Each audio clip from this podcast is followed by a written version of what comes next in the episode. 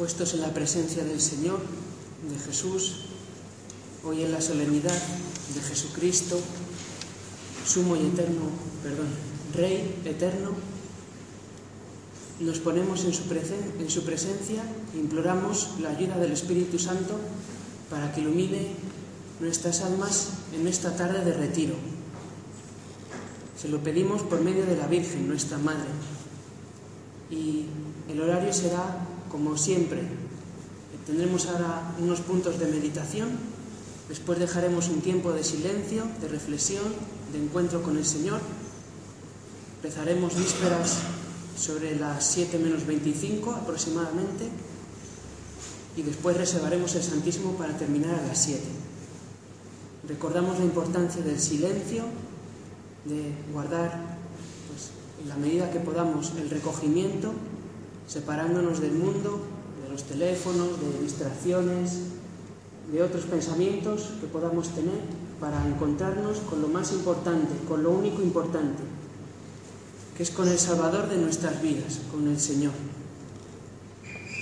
Dejaremos, estará abierta la puerta de los servicios para quien lo necesite y también si alguien quiere confesar, quiere hablar algún tema, pues también se podrá hacer después de la meditación, después de los puntos. Y estamos hoy viviendo el final del año litúrgico y por tanto también empezamos en breve el comienzo del año litúrgico con el Adviento. El próximo domingo será el primer domingo de Adviento. Y voy a dirigir los puntos de meditación en este sentido, para preparar eh, el Adviento, el tiempo del Adviento. Una breve introducción más teórica y de recordar cosas, pues sería recordaros que el tiempo del Adviento es un tiempo muy especial dentro del tiempo litúrgico eh, los colores de las vestiduras sacerdotales cambian al morado.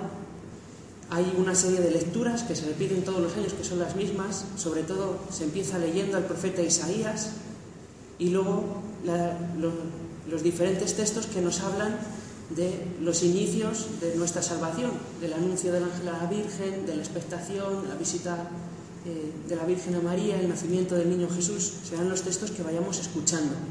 El Adviento dependiendo del año dura más o menos, porque como hay veces que cae antes o después el día 25, dependiendo de cuándo caiga el día 25, la última semana de Adviento puede durar desde siete días hasta un día. Entonces, depende de eso, pero dentro del Adviento hay dos partes al mismo tiempo. La primera parte del Adviento es hasta el día 17 de diciembre. Y a partir del día 17 de diciembre es como una mayor intensidad en la vivencia del Adviento hasta llegar al día 25. se rezan lo que se llaman las antífonas de la O.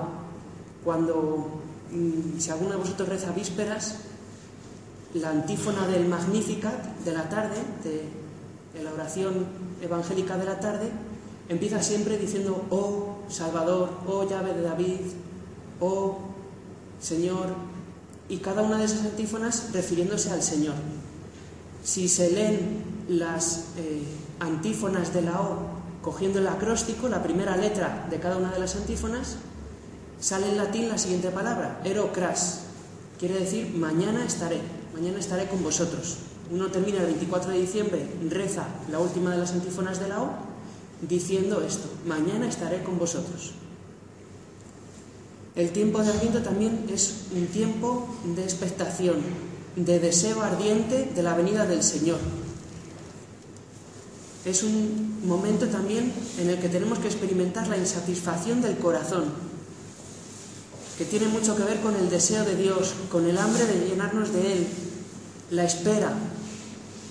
Todo esto nos ayuda, parece que son sentimientos entre comillas malos, el tener hambre, el desear, el estar insatisfechos, pero todo esto nos ayuda a ponernos en marcha, a ponernos en camino. En esta vida somos peregrinos, no hemos llegado ya a la meta y por tanto este tiempo de Adviento es un tiempo que nos ayuda a vivir mejor toda nuestra existencia. La existencia entera es Adviento, porque constantemente estamos esperando algo que nos va a venir después. Lo más grande, lo más importante, el encontrarnos con Dios al final de nuestras vidas, el vivir felices para siempre junto a Jesucristo. San Pablo nos recuerda que en esta vida no tenemos una morada, no tenemos una morada perpetua, somos peregrinos. Y esa exclamación que San Pablo dice muchas veces, ven Señor Jesús, Maranatha, lo que se dice en el, en el lenguaje original, Maranatha, ven Señor Jesús, estamos constantemente esperando algo. Y este tiempo de Adviento, lo que se quiere vivir de manera muy intensa, lo debemos vivir durante toda nuestra vida o durante todo el año. No es simplemente para que en estas fechas vivamos de una manera, en las siguientes fechas de otra, sino que es una forma de poner una nota, un matiz sobre un aspecto muy importante de nuestra vida cristiana, la espera del Señor y el darle a luz en nuestro corazón. Esto como introducción de lo que es el Adviento que todos conocemos. Nos ayuda a verlo la corona de Adviento y diferentes signos y gestos que iremos viendo a lo largo de la liturgia.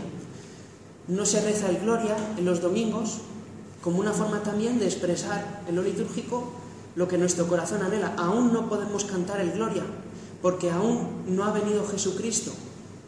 Es una forma de expresar ese anhelo, esa expectación. Cuando ya el 25 podamos cantar Gloria, sea una manera de manifestar la alegría por tener lo que anhelábamos, por conseguir lo que habíamos esperado.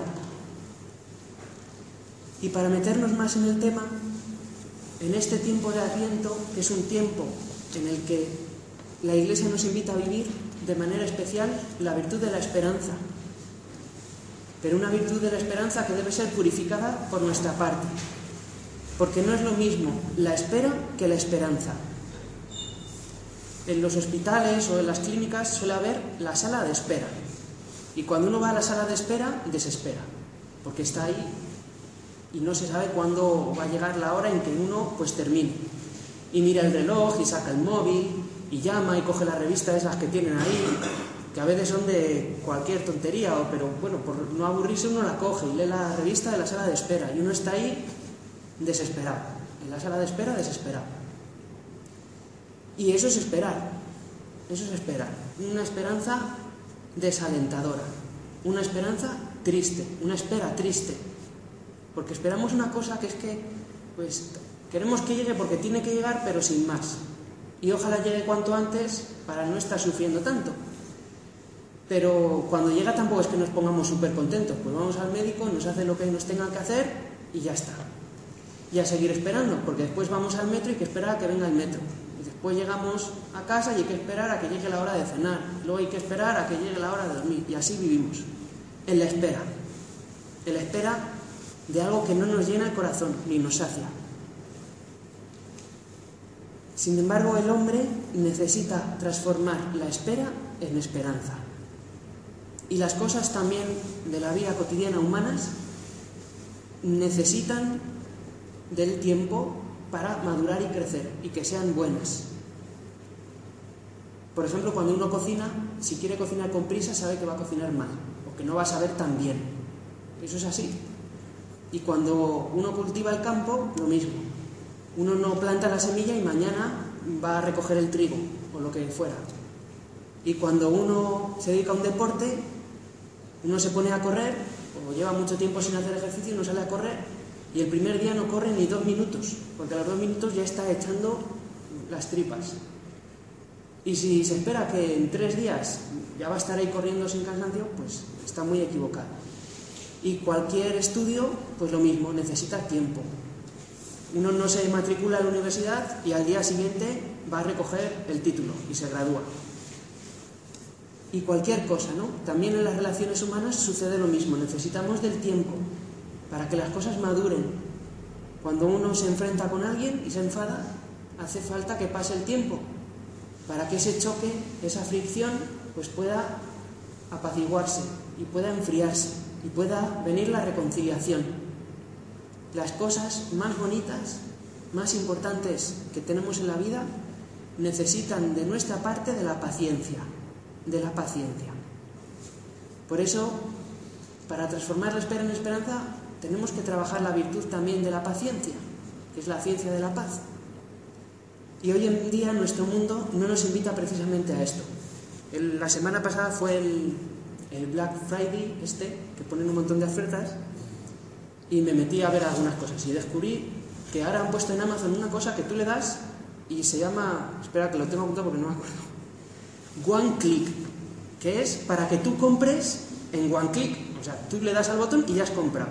O sea, ya lo tienes todo ahí guardado, tienes tu cuenta, tienes todo guardado y tú le das y en un segundo ya tienes lo que quieres. No necesitas esperar a que te lo manden, a ver si está. Tú lo ves, le das al clic y ya lo tienes. Y en otra tienda también encontré el Stop and Go, que tú pagas y entonces tú vas a la tienda y sin bajarte del coche, eh, ellos ya saben que llegas y te metes por un sitio y te sacan el regalo y te lo meten por la puerta del coche y tú no, te tienes ni que apagar el motor. Te lo meten al coche y te vas corriendo, ya a tu casa a estrenarlo. Nuestro mundo no nos educa en la paciencia. Nos da las cosas ya, aquí y ahora. Y lo que no puedo conseguir aquí y ahora, no lucho por ello. Si algo cuesta, si algo exige sacrificio, dejo de luchar. Podemos decir, si una tienda me ofrece en un segundo lo que otra me tarda una semana, pues está claro que voy a elegir. Aunque sea peor, pero yo lo quiero ya. Yo lo necesito ahora mismo. Y si no lo tengo, me frustro y me enfado o me pongo triste. Y entonces resulta que solo luchamos por las cosas que son cutres, que no valen para nada y que no sirven, que son las que recibimos aquí y ahora, las compensaciones inmediatas, las compensaciones que nos dan nuestros apetitos. ¿Me apetece esto? Pues aquí lo tengo y aquí me lo llevo. Y las cosas buenas de la vida, que necesitan tiempo y que necesitan paciencia, pues no luchamos por ellas, no nos esforzamos, no esperamos. Y resulta pues que las perdemos. Como no somos capaces de esperar, vamos así. Necesitamos las cosas ya. Y vamos con esas prisas siempre. Es como el conejo este de, de Alicia en el País de las Maravillas, que va con el reloj desesperado, dando saltos y yendo de un lado porque llega tarde, porque llega tarde, porque llega tarde. Y así vivimos, con agobio, con angustia. No podemos esperar. Tenemos que estar consiguiendo nosotros mismos todo lo que deseamos. Y si hay cosas que no dependen de nosotros y dependen de otros, no las esperamos. Porque necesitamos hacerlas nosotros y necesitamos hacerlas ya. Y necesitamos tenerlas aquí y ahora.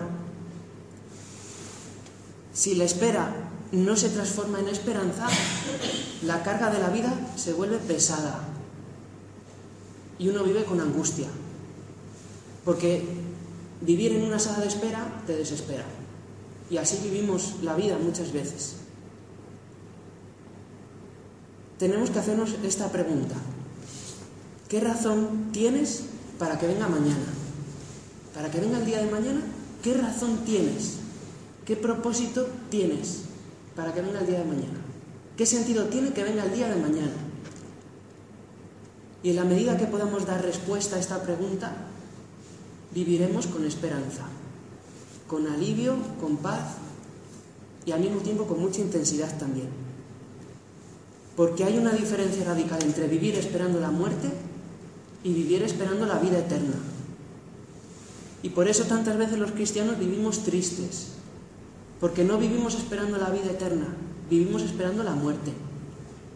Y aunque lo hagamos cristianamente, digamos, pues con ese pensamiento de que al final nos espera el Señor, pero esperamos la muerte, no esperamos la vida eterna, porque vivimos en la espera y no en la esperanza.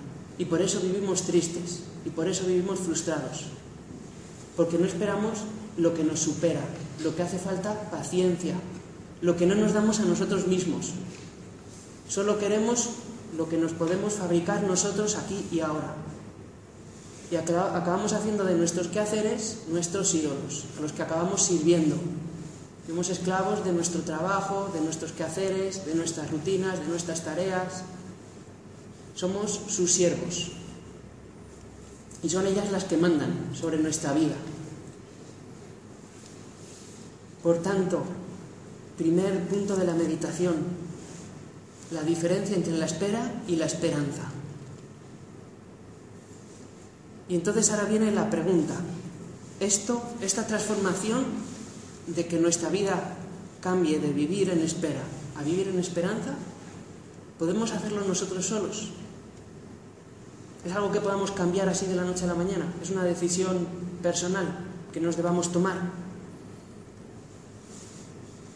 Uno puede decirse, bueno, pues este adviento yo voy a intentar cambiar y vivir, de, en vez de la espera voy a vivir en la esperanza. Y en este Adviento yo me voy a proponer esto, me voy a proponer lo otro, voy a hacer esto y voy a hacer lo de lo, más, de, lo de más allá, que es lo que hacemos todos los Advientos. Y cuando llegue el 25, va a resultar que vamos a pensar todo lo que nos habíamos propuesto y vamos a decir, esto no lo he hecho, y esto tampoco, y esto regular, y esto medio mal, y esto sí, pero a medias. Y vamos a seguir con otro año y otro año y otro año. Esa es la pregunta. ¿Podemos nosotros, con nuestras propias fuerzas, con nuestra decisión, simplemente transformar esto en nuestra vida? Vamos a leer un pasaje del libro de Isaías, que como os decía antes es uno de los, de los textos que más se va a leer durante todo el Adviento. Pasajes del libro de Isaías. Algunos de estos pasajes se les llama el protoevangelio, porque dicen tantas cosas. Isaías dice, profetiza con tal perfección, con tal que es que parece que es otro evangelio. En este, en este pasaje no, pero en otros que leeremos en el Adviento sí. Dice, y tú Israel, siervo mío, Jacob, a quien elegí, simiente de mi amigo Abraham, que te así desde los cabos de la tierra y desde lo más remoto te llamé y te dije, siervo mío eres tú, te he escogido y no te he rechazado. No temas que contigo estoy yo, no receles que yo soy tu Dios. Yo te he robustecido y te he ayudado, y te tengo asido con mi diestra justiciera. Yo, Yahvé, tu Dios, te tengo asido por la diestra. Soy yo quien te digo, no temas, yo te ayudo. No temas, gusano de Jacob, gente de Israel, yo te ayudo, oráculo de Yahvé, y tu redentor es el Santo de Israel. Por tanto, este pasaje que tiene tanta riqueza, pero que tiene un mensaje central, que es, no temas, le llama gusano de Jacob. No sabemos si eso es algo despectivo para Isaías o era un mote cariñoso, pero un gusano siempre es un gusano. Es alguien pequeño, es alguien que no vale, es alguien sucio, es alguien pobre, es alguien que vale para bastante poco, que molesta, que huele mal, lo que queramos. Ese es el mensaje central. Por eso debemos tomar este adviento no desde esa visión de qué es lo que voy a hacer yo, cuáles son mis propósitos, qué es lo que yo voy a decidir hacer, qué cosas voy a rezar, qué cosas voy a sacrificarme, qué cosas me voy a proponer. Debemos hacernos pequeños ante Dios, hacernos como estos gusanos. Y no olvidar que las cosas que nosotros hacemos delante de Dios, las cosas que hacemos ante Cristo, no anulan lo que somos ante Cristo, lo que Él nos ha dicho que somos ante Él, que es lo más importante. Por eso, no es tanto las cosas que nos debemos proponer hacer en Adviento, sino las cosas que debemos dejar al Señor hacer en nuestro Adviento. Debemos hacer más caso de la palabra de Dios que de ideas nuestras propias, y ya criterios, ideas y otras cosas, lo, que nos dice la palabra de Dios. Como ese ejemplo que se cuenta, que he estado buscando pero no he encontrado, pero aunque no sé qué santo es, pues me parece un ejemplo muy bueno y el que fuera, igual. Que estaba este santo pues haciendo pues, muchos sacrificios y ofreciéndose al Señor y entregándose a Él y le decía, Señor, ya te he dado todo, ya no sé qué más te puedo dar, estoy cansado. Y el Señor le responde, entrégame tus pecados, entrégame tus pecados, entrégame tu miseria, las cosas en las que crees que no sirves, tus decepciones, tus desilusiones. Entrégame todo el mal que tienes, tu pecado, entrégame eso. Eso es lo que Dios nos pide. Y eso es también lo que da alivio a nuestra alma y a nuestro corazón. Que no es algo que sea a base de puños, que no es algo que nos forjemos. Es, es lo contrario del pelagianismo. Pelagio, que era un monje mm, de los primeros siglos de la historia de la Iglesia, pensaba que el hombre puede alcanzar la salvación con sus fuerzas, que Cristo lo único que ha hecho es enseñarnos el camino, nos ha dado un ejemplo y nos estimula, nos, nos anima, nos da alguna que otra fuerza, un empujoncillo, pero somos nosotros los que, los que hacemos la salvación, los que nos salvamos, los que cambiamos, los que moralmente somos buenos, Y claro, eso que se llama voluntarismo, es decir, mi voluntad es lo primero y lo que hace todo. Es lo contrario de lo que nos enseña la escritura y lo que vamos a ver ahora. Y también, pues, unos siglos después surgió otra cosa que era el semi-pelagianismo. Una cosa, el, pelagianismo decía, él solo, el semi-pelagianismo pensaban, no, no, no, tan exagerado no, eh, sino que nosotros lo que hacemos es poner nuestra voluntad 50-50 con Dios y entonces con la ayuda de Dios nosotros hacemos la, la obra de la salvación. Nos salvamos, nos santificamos, nos transformamos, cambiamos, dejamos de ser malos, pero somos nosotros con la ayuda de Dios. Bueno, pues la Iglesia con San Agustín ya y después sobre todo en el Concilio de Trento nos enseñó, tomando las palabras de San Pablo, es Dios el que hace que en vosotros surja el querer y el obrar, el querer y el obrar. Por eso debemos transformar nuestra vida, pero en este sentido, en este sentido, con la ayuda de Dios, no uniéndola a nuestra fuerza, no es yo y, detrás de mí la ayuda de Dios, ¿no? como tú eres el que llevas el carro con los bueyes, los bueyes van tirando, ¿no? pero eres tú, no, es Dios, es Dios, esa es la gracia, esa es la gracia de Dios. La gracia de Dios significa gratuidad, gratis. Es el Señor el que hace la obra, es el Señor el que transforma.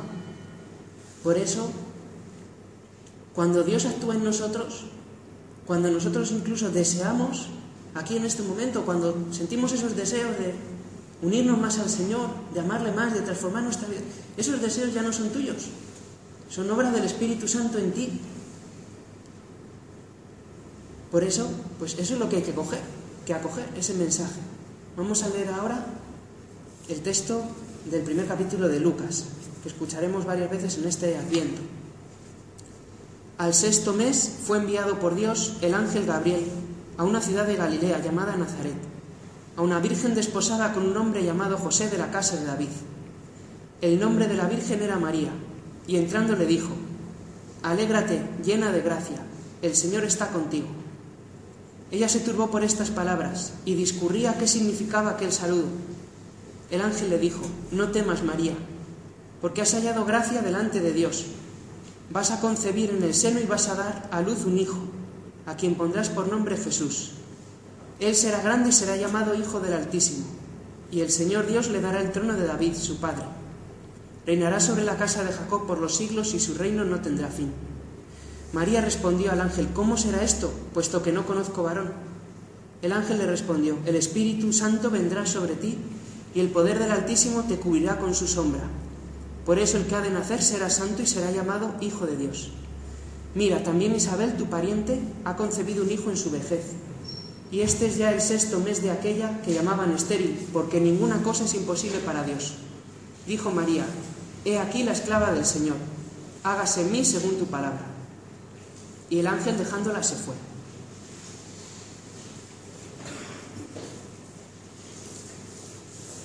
Debemos, por tanto, refrescar el amor primero. Este texto, que es el anuncio del ángel a la Virgen, no lo debemos leer solo como algo que le ocurrió a María, sino que estas palabras están dirigidas a nosotros. El Señor te anuncia a ti una gran, una gran alegría, una noticia. El Señor quiere nacer en tu corazón. El Señor quiere que por la gracia el Espíritu Santo venga sobre ti y la actitud es la de María. Alégrate, llena de gracia, el Señor está contigo. Y María se turbó. María sintió miedo. ¿Cómo que llena de gracia? ¿Qué es esto? ¿Qué significa esto? Llena de gracia y que Dios está conmigo. Cuando uno pues, ve lo poco que vale y su pecado y su miseria, Dios te dice, llena eres de gracia, o lleno eres de gracia. Yo te quiero llenar de mi gracia, yo quiero nacer en ti. Y uno puede decir, pero si es que yo no valgo, si es que yo hago cosas mal, si es que yo no sirvo, si es que yo no soy listo, yo no tengo buenas capacidades, yo es que soy muy pecador, yo es que soy muy mal padre, madre, eh, trabajador, muy mal hijo, muy mal maestro, yo soy muy mal lo que fuera. Yo, yo no sirvo. Porque tenemos esta idea humana, la idea humana de que si, como el anuncio, porque tú lo vales, ¿no? No sé, no me acuerdo qué era, un champú o algo así, porque tú lo vales. Entonces, si nosotros nos lo curramos, entonces te lo ganas. Y es así, al modo humano está bien. Si tú trabajas, tienes tu trabajo, pues tú tienes tu pago, tu sueldo, y te lo, es, es justo, es tuyo, te lo mereces. Y si tú te portas bien, ¿no? ¿Qué le enseñamos a los hijos? Muchas veces, aunque sea inconscientemente, que ellos para ser queridos, pues tienen que portarse bien. Y a la medida que no son buenos, en esa medida no son queridos tampoco. Tenemos esta idea humana de que nos lo tenemos que currar, que porque nosotros lo valemos, y si no lo valemos, pues no nos lo merecemos. Si hoy te llegan y te dan pues una cosa que no te mereces, tú dices, no, no, si esto, esto no, yo esto no, no me lo he ganado. Y entonces resulta que llega el Señor y nos dice que sí, llena eres de gracia, lleno eres de gracia, yo quiero nacer en ti. Eso es lo que nos dice el Señor. Y entonces, para ser cristianos tenemos que acoger esta palabra que nos da el Señor, este mensaje. Acoger este amor incondicional que Dios nos da a ti ahora, como estés, como estés ahora mismo. Dios te dice, yo te amo infinitamente, yo he dado la vida por ti, gusanito del Jacob. No temas, yo te ayudo. Eso es lo que nos dice el Señor, lo que dice San Pablo. La prueba de que Cristo nos ama es que siendo nosotros todavía pecadores, Cristo se entregó por nosotros en la cruz. Sin cosas previas nuestras, sin sacrificios previos nuestros, sin esfuerzos previos nuestros, sin méritos previos nuestros, ya tenemos ese amor infinito de Dios, de Cristo, que quiere nacer dentro de nosotros. Por eso el adviento es el adviento de Cristo en nuestras almas, dentro de nosotros. Y le diremos al Señor, tal vez pues, pondremos excusas, pego, peros, pegas. Si es que, Señor, yo soy un desastre, yo tengo muchos pecados, yo no sé qué, yo no sé cuál. Al Señor eso le da igual. El Señor te dice, e-, ese mensaje te lo dice a ti. Lo que le dijo a María, te lo quiere decir a ti también. Y esto es algo que tenemos que experimentar en nuestra vida. Y para experimentarlo hace falta el Espíritu Santo. El experimentarlo no es algo nuestro, es del Espíritu Santo. Y el que no vive esto con Jesucristo personalmente en su vida, pues está descolocado. Y le falta algo muy importante, es como el, niño, el cuento este, a mí me gustaba mucho de pequeño, el cuento de Juan sin miedo. Era un niño que no tenía miedo, que venían los lobos y él no sentía nada. Ese niño no sabía lo que era el miedo. Y a lo mejor actuaba pues como actuaban los demás. Ah, pues los demás se van corriendo cuando vienen los lobos. Bueno, pues yo también me iré corriendo, en fin, pero yo no siento nada. Entonces podemos vivir también a veces nuestra fe desde, desde esta perspectiva. Y necesitamos encontrarnos con Jesucristo y renovar ese encuentro, ese amor primero, ese adviento, ese adviento en nuestro corazón, con la actitud de María, con la actitud de María. Este es el ejemplo que ella nos da en el adviento. ¿Cómo lo podemos hacer? Si, si nosotros no podemos, vamos a aprender de María. ¿Cómo lo hizo María? Pues vamos a hacerlo como ella en este adviento. Ese es el único objetivo, que aprendamos de María desde esa perspectiva. Es el Señor, es su gracia, y gracia significa regalo, que no te mereces, que no te has ganado, pero que el Señor te quiere dar. Te, quiere dar para que transformes, transformes tu vida y para hacerte feliz y para hacerte vivir con esa esperanza que te da la alegría y que te da pues, la felicidad. Es lo que se llama la afiliación la filiación es el hecho de que somos hijos de Dios. Yo soy hijo de Dios. Puedo llamar a Dios mi Padre. Y lo puedo llamar en verdad. Porque Él nace en mi corazón. Ese es el propósito del Adviento, el recordarnos este misterio. La primera fue María, pero con la ayuda de María, con su mediación, con la fuerza del Espíritu Santo, es algo que Dios quiere también hacer en nosotros. ¿Y cómo responde María a este mensaje? ¿Cómo nos enseña María hágase en mí según tu palabra, hágase en mí. Esa es la respuesta de María. Toda la obra depende del Señor.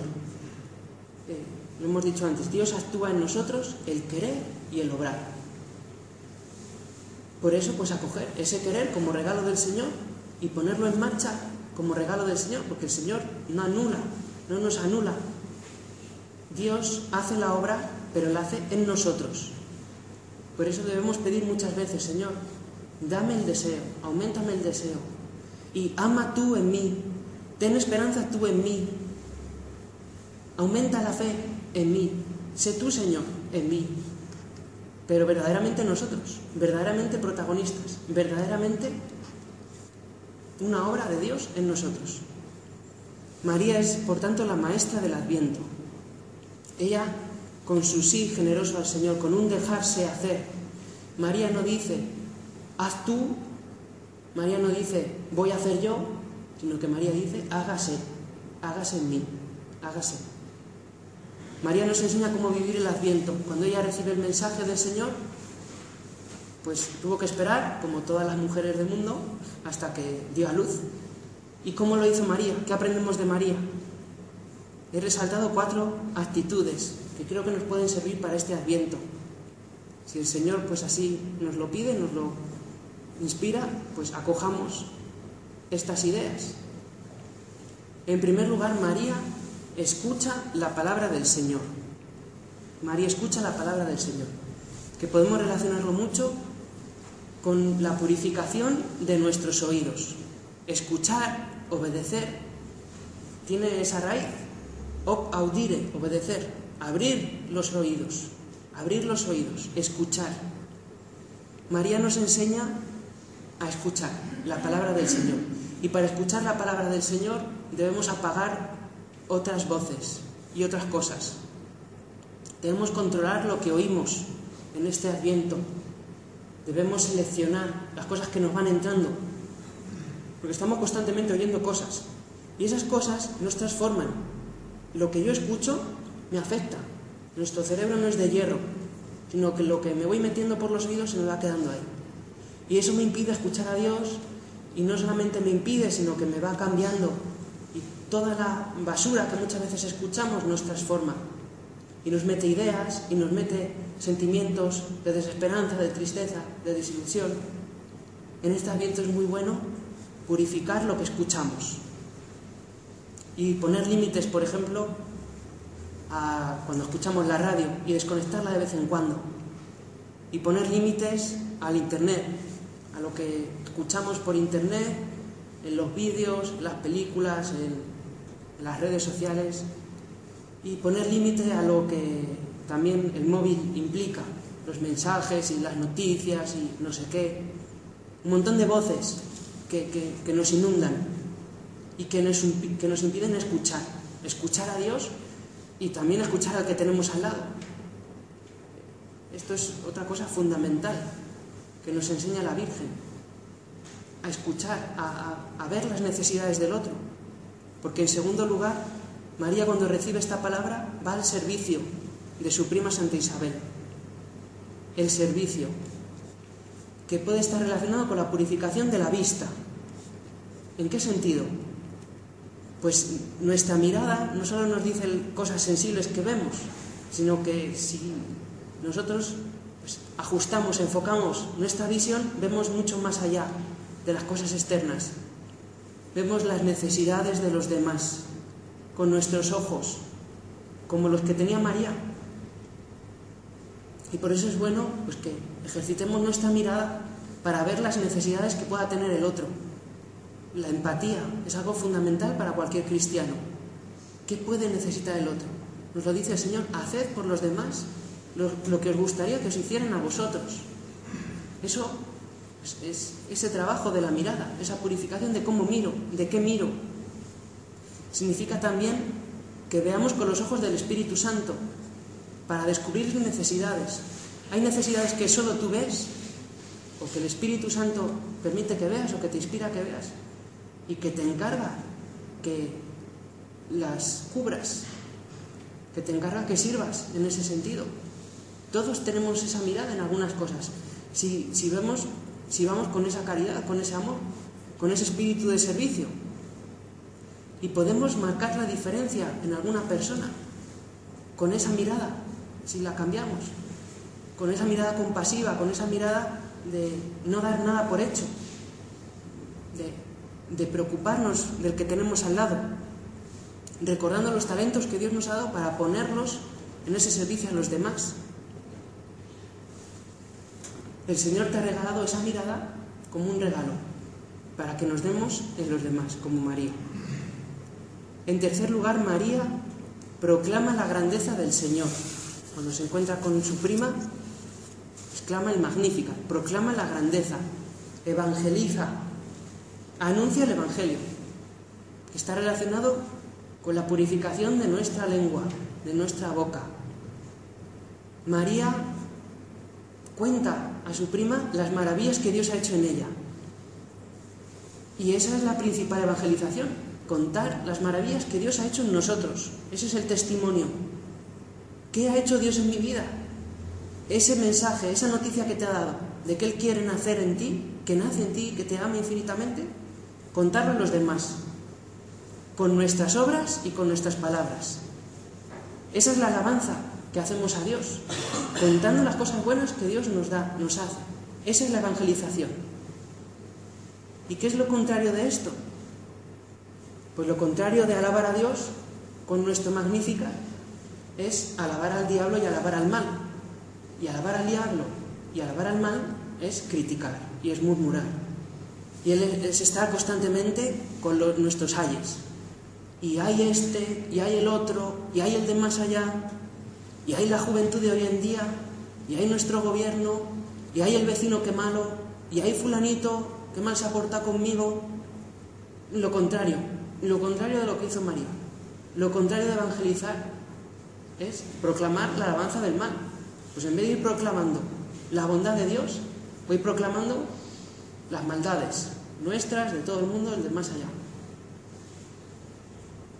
Que no nos convirtamos en altavoces del mal, en altavoces de las cosas malas. Un buen propósito de Adviento. Voy a intentar no criticar, intentar no hablar mal, Voy a intentar callarme y decir las cosas buenas, las cosas que Dios ha hecho conmigo. Decía la Madre Teresa, que nadie se acerque a ti sin ser más bueno y feliz. Pues esa también es una gran tarea de evangelización, de proclamar lo que Dios ha hecho en nosotros, a ejemplo de María. Y por último, María meditaba todas estas cosas y las guardaba en su corazón que es algo que tiene que ser transversal a todo lo que hemos dicho anteriormente, a la escucha, que es la purificación de nuestros oídos, al servicio, que es la purificación de nuestra vista, a proclamar la grandeza de Dios, la evangelización, que es la purificación de nuestra boca, todo eso de manera transversal tiene que estar siempre empapado de esta visión de María meditativa, contemplativa, con esta visión de oración, de recogimiento. Solo intimando con Jesucristo encontraremos las fuerzas para realizar lo que Él nos quiera decir, lo que el Espíritu Santo nos quiera ir haciendo en este adviento y durante toda nuestra vida. Transformemos nuestra vida en Evangelio. El Evangelio no es una historia que le ocurrió, sucesos que le ocurrieron a unos personajes, el Evangelio lo podemos vivir en nuestras vidas. Y esto es pues un poco lo que lo que María nos cuenta, cómo hacerlo con esa ayuda del Espíritu Santo. Y en este tiempo de Adviento pidámosle especialmente al Espíritu Santo, santificador, que obre en nosotros,